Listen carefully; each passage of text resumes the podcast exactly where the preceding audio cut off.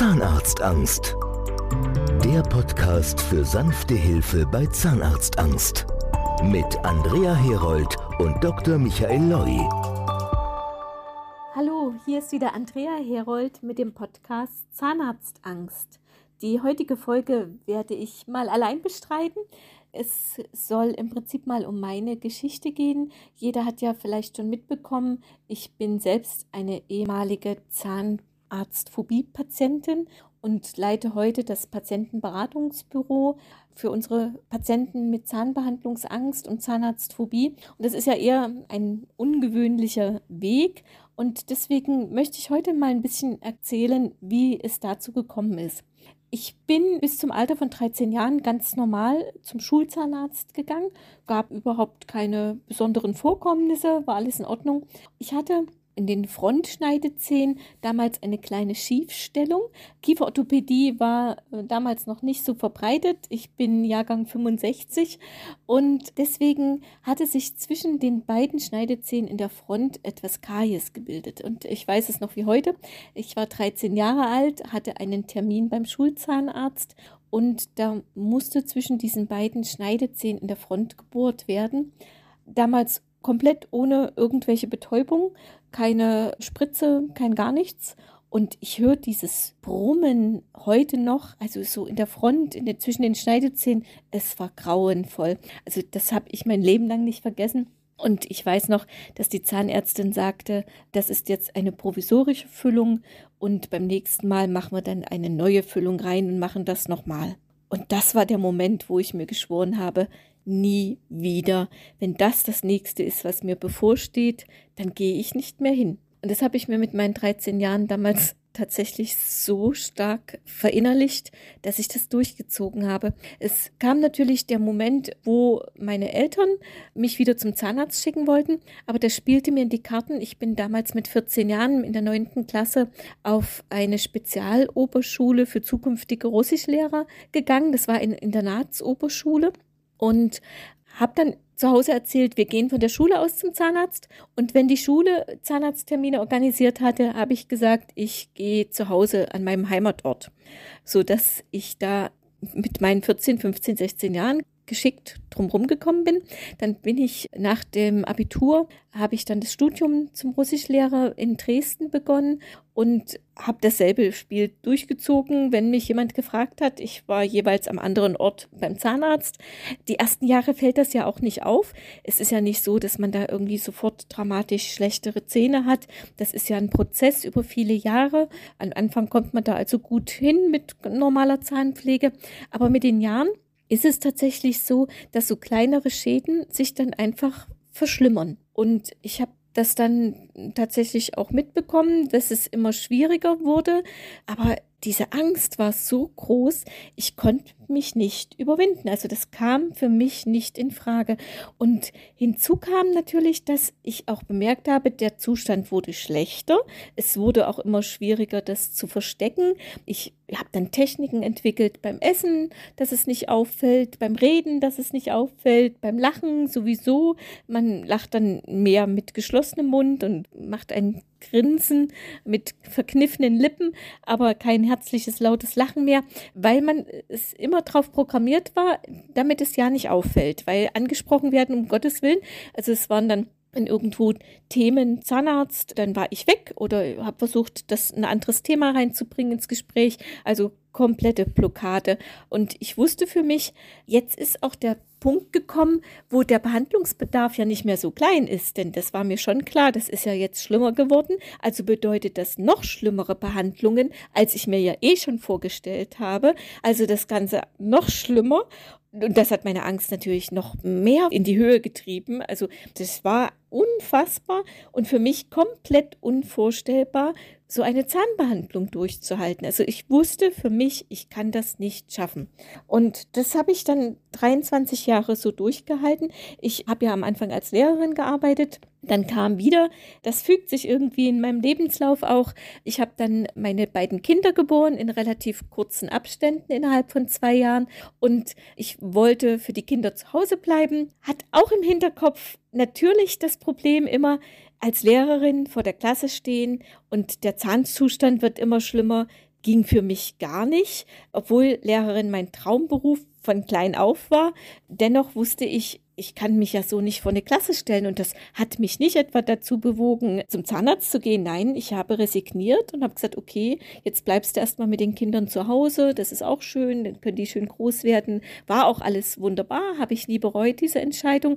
Aber dennoch bohrt natürlich im Hinterkopf immer der Gedanke, was mache ich mit meinen Zähnen? Das war am Anfang alles relativ hinten. Man konnte es ja noch verstecken, aber das zog sich nach vorne durch und ich wusste, irgendwann kommt der Moment, dann fallen mir vorn die Zähne aus und ich habe gewusst, so kann ich nicht leben. Ich war auch damals schon im Gemeindeleben engagiert und im Karnevalsverein, habe Büttenreden geschrieben und ich bin eine sehr selbstbewusste, taffe Frau eigentlich, aber das schränkte mich natürlich dann so langsam extrem ein und ich habe wirklich überlegt, was mache ich? Wenn mir von die Zähne ausfallen. Und ich habe für mich irgendwie immer gesagt, Gott, ich kann nicht mehr leben, ich will so nicht leben. Aber ich konnte diesen Gedanken nicht ertragen, zum Zahnarzt zu gehen. Also es war eine ganz fürchterliche Maschinerie, die damals in meinem Kopf rumging. Und ich habe dann im Jahre 2000 durch Zufall in der Leipziger Volkszeitung einen Artikel gelesen über einen Zahnarzt aus München, Dr. Michael Loy der eine Behandlungsmethodik entwickelt hat für Phobie-Patienten. Das Wort habe ich damals zum ersten Mal gelesen. Phobie-Patient kannte ich gar nicht. Ich habe gedacht, ich bin der einzige Depp, der nicht zum Zahnarzt gehen kann. Ich habe wirklich gedacht, ich bin die Einzige, die dieses Problem hat. Und habe in dem Artikel von einer Patientin gelesen, die er behandelt hat, auch eine taffe Frau in den 30ern, Bergsteigerin, Paragliding, was alles Verrücktes die gemacht hat, aber die konnte auch nicht zum Zahnarzt gehen und hat dann Hilfe bei Dr. Loy gefunden. Und da habe ich so gedacht, das gibt es anscheinend noch mehr. Ich bin nicht die Einzige. Das war für mich der ganz große, verwunderliche Aspekt.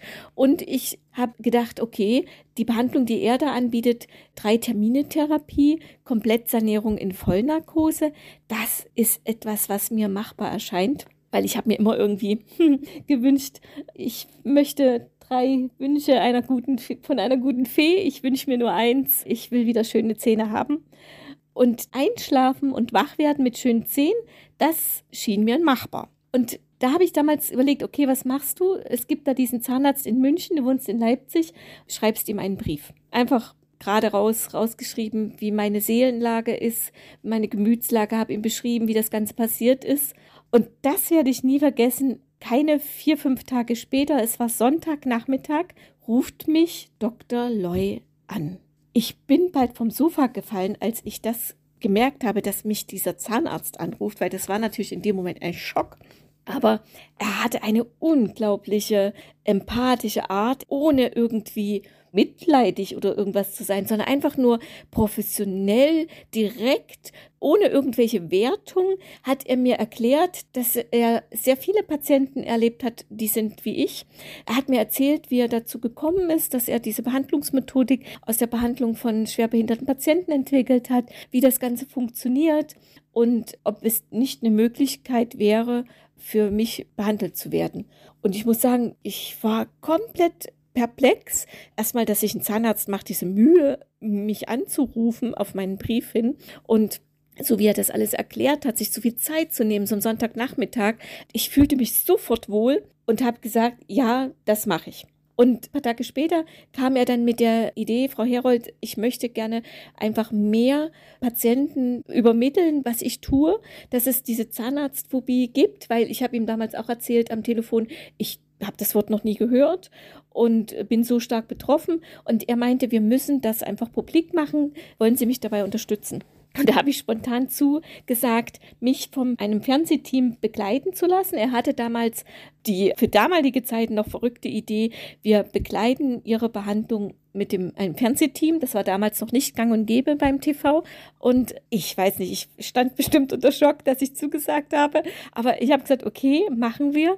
Und das Fernsehteam saß keine paar Wochen später bei mir in der Stube, hat mich interviewt. Und ich muss so im Nachhinein sagen, wahrscheinlich war das auch so ein bisschen die, die so, naja, wie ein Schubs von hinten. Ich konnte dann ja nicht kurzfristig Nein sagen. Das Fernsehteam war einmal da. Das war einfach, das hat mir irgendwie geholfen, das Ganze dann auch durchzuziehen.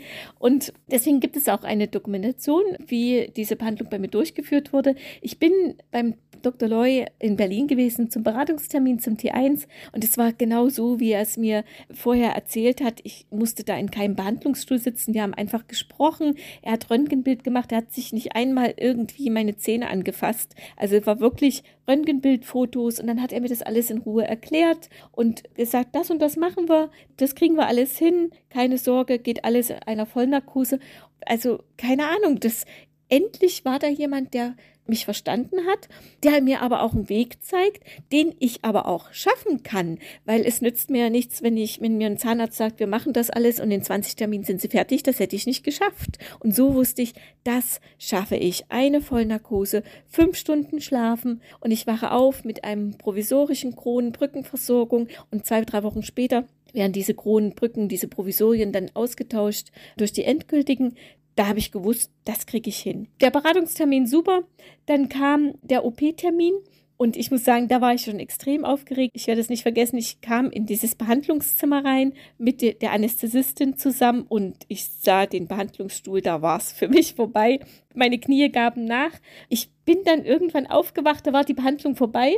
Ich weiß noch, ich habe Dr. Leusch viele Jahre später mal gefragt, haben Sie mich auf den Behandlungsstuhl getragen oder was haben Sie? Ich kann mich an nichts erinnern. Nein, aber die Anästhesistin hatte mir im Prinzip ein Beruhigungsmittel gegeben, wo ich dann mich an nichts mehr erinnern konnte. Ich bin aber auf den Behandlungsstuhl noch gestiegen, weiß aber eben nichts davon. Ich bin also komplett beruhigt worden und die OP in Vollnarkose ich weiß nichts davon, es ist aber alles super gegangen. Schon mit dem Provisorium konnte ich super leben, war ich super stolz drauf, war viel, viel schöner als meine eigenen Zähne. Aber als zwei, drei Wochen später dann die Kronen und Brücken eingesetzt wurden, das war einfach, ich war einfach nur happy. Also es war unglaublich, dass ich das geschafft hatte und ich konnte wieder essen, lachen, reden nochmal.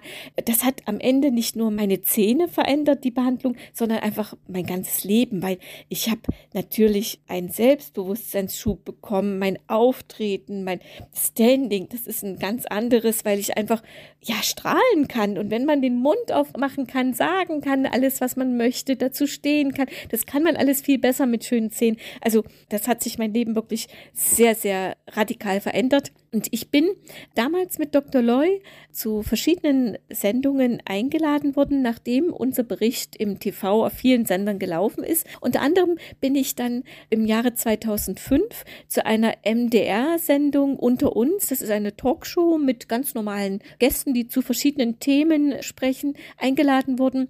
Und zum Thema Zahnbehandlungsangst, Zahnarztphobie. Und mich fragten die Redakteure der Sendung vorher, Frau Herold, hätten Sie was dagegen, wenn wir Ihre Telefonnummer und Ihre Postadresse Zuschauern, die sich dafür interessieren und die uns anschreiben, weitergeben? Und da habe ich gedacht, naja, was soll da passieren? Klar, können die meine Telefonnummer und Adresse bekommen. Die drei Anrufe oder so, das kann ich schon mal machen. Und dann war die Sendung, war eine sehr erfolgreiche Sendung und das Verrückte ist tatsächlich eingetreten. Ich bin hinterher mit Post und Telefonaten überschüttet wurden. Das kann man sich nicht vorstellen. Ich war ständig am Telefon und hatte den Briefkasten voll mit Briefen, ähnlich wie ich es damals eben auch geschrieben hatte. Und kein Dreivierteljahr später habe ich mit Dr. Loy mal wieder eine gemeinsame Sendung in München gehabt bei Professor Dr. Bankhofer zum Thema Zahnbehandlungsangst. Und wir saßen vorher zusammen, haben Kaffee getrunken und da habe ich das Dr. Loy mir so zufällig erzählt, dass ich neuerdings mit Post und Anrufen überschüttet werde. Und so wie unser Dr. Loy ist, immer neue Ideen, sagte er ganz spontan, Frau Herold, das ist doch die Idee. Wenn Sie so begehrt sind mit zu diesem Thema und es ist ja so authentisch, dann kommen Sie in mein Team und beraten Sie die Patienten von Anfang an. Erklären Sie den Patienten, was wir machen. Das, was im Prinzip er früher gemacht hat, erzählen Sie das den Patienten und erzählen Sie von Ihren Erfahrungen. Ich glaube, die Patienten verstehen das noch viel besser, wenn Sie das als ehemalige Patientin erklären. Und es war reizvoll von Anfang an. Und ich habe mich dann kurze Zeit später auch dafür entschieden, genau das zu machen. Wir haben im Prinzip damals dann im Jahr 2005 das Patientenberatungsbüro, wie man es heute kennt, aus der Taufe gehoben. Ich habe am Anfang ganz klein angefangen, die Patienten zu betreuen und die Nachfrage wurde ja mit den Jahren immer größer. Wir haben dann ein Jahr später ja meinen Mann mit dazu geholt, dann viele weitere Kollegen in den nächsten Jahren, weil die Nachfrage wirklich groß war. Und es ist für natürlich immer noch was ganz Besonderes heute noch, weil ich habe das halt erlebt. Ich weiß bei jedem Patienten, der anruft, wie er sich fühlt. Und das ist halt das Authentische bei uns. Und ich bin froh, jedem, dem ich weiterhelfen kann, ein Stück. Wir können nicht jedem Patienten die Behandlung ermöglichen. Das ist uns bewusst. Das ist auch manchmal traurig, wenn man Geschichten hört und dann doch nicht helfen kann. Aber es gibt eben auch ganz, ganz, ganz viele, denen wir helfen können. Und das macht mich wirklich ein richtig großes Stück weit stolz, dass ich mit meiner eigentlich damals so dramatischen Geschichte noch so die Kurve bekommen habe und ein so tolles Leben aufbauen konnte mit so viel schönen Sachen und beruflich für mich da einfach etwas ganz Besonderes möglich geworden ist, weil das ist es heute immer noch. Ich freue mich über jeden, der mich helfen kann. Das ist meine Geschichte. Ich bin jetzt seit 16 Jahren, jetzt haben wir 2021, 16 Jahre bei Dr. Loy im Team, leite das Beratungsbüro, mach's immer noch gerne. Ich hoffe, man spürt es. Und wenn es Fragen gibt, gerne jederzeit wirklich auch persönlich an mich wenden. Ich gebe meine Telefonnummer gern raus. Ich bin Montag bis Freitag zwischen 9 und 18 Uhr erreichbar unter 0174 3313209. WhatsApp, anrufen, Mails an kontakt.zahnarztangst.de, egal wie. Der erste Schritt ist der schwerste, ich weiß das. Aber danach bin ich an Ihrer Seite und das ist von ganzem Herzen ehrlich gemeint. Vielleicht empfehlen Sie uns auch weiter. Es gibt immer jemanden, den man kennt, wo man das Gefühl hat, der hat Probleme mit den Zähnen. Versuchen Sie es. Ein kleiner Tipp. Ich kann es nur empfehlen. Bleiben Sie gesund. Ciao. Alle Infos auf www.zahnarztangst.de oder in den Show Notes des Podcasts. Nehmen Sie jetzt Kontakt auf und bekommen damit die Chance auf ein beschwerdefreies Leben.